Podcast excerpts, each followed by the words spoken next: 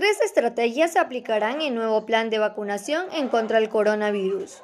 Ese plan se iniciará el 31 de mayo. La ministra de Salud, Jimena Garzón, garantizó la segunda dosis para quienes recibieron ya la primera inyección.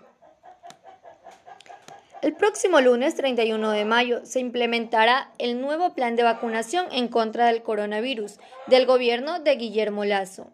Tras asumir sus funciones como ministra de Salud, Jimena Garzón, este martes 25 de mayo exposó que el plan tendrá orden, dignidad y transparencia. Lazo prometió vacunar a 9 millones de personas en los primeros 100 días.